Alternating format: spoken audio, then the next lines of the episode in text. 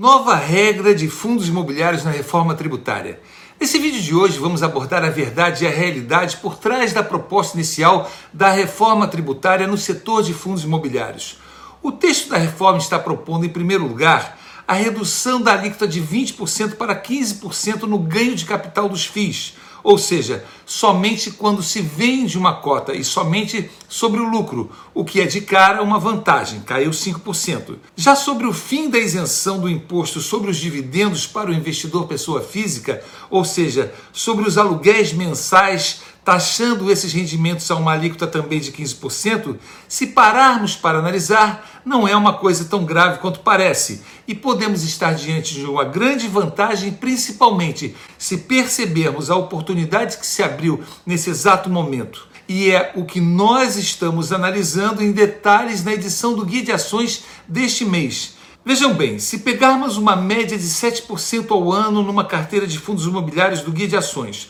onde alguns ultrapassam 10% ao ano e outros pagam somente 5%, mas se tirarmos por uma média de 7% ao ano na carteira, com uma taxação de 15%, teremos ainda uma média na carteira de rendimento líquido na faixa de 5,95%. Fora a valorização das cotas, o que não é tão grave assim, principalmente neste exato momento de pessimismo, onde o investidor precisa notar que a queda no IFIX de cerca de 2% sobre o valor médio das cotas abre uma oportunidade compensatória ainda maior de compra em baixo, como sempre na bolsa estamos tendo oportunidades de ganhos altamente maiores do que qualquer outro tipo de suposto investimento financeiro. Quem é aluno do curso Como Enriquecer na Bolsa sabe do seguinte ditado que meu avô português sempre me dizia: um dos investimentos mais seguros que existe é o tijolo.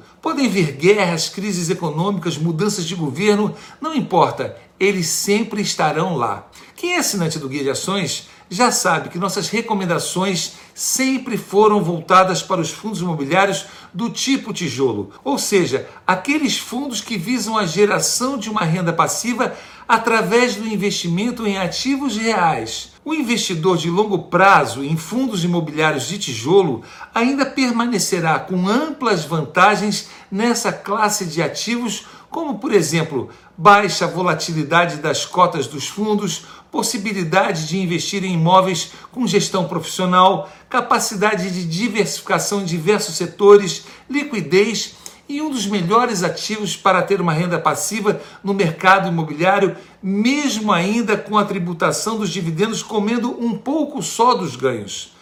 Lembre-se que o imposto de renda para pessoa física em imóveis próprios para aluguel, que não sejam em fundos imobiliários, na bolsa, são taxados em 27,5%, o que continua sendo um péssimo negócio, principalmente se considerarmos vacância, administração e etc. Muita calma nessa hora, onde uma reforma tributária que veio para melhorar o país para todos nem sequer foi ainda analisada e discutida nas duas casas do nosso Poder Legislativo. Não tenho dúvidas que, seja o que vier nessa reforma, mesmo assim, a Bolsa de Valores ainda será o único investimento turbinado deste país. Para acessar a lista completa de recomendação dos melhores fundos imobiliários da Bolsa de Valores para se investir, não deixe de acessar o Guia de Fundos Imobiliários que faz parte do Guia de Ações da Bolsa de Valores Brasileira, pelo site guiadeações.com.br. Um abraço a todos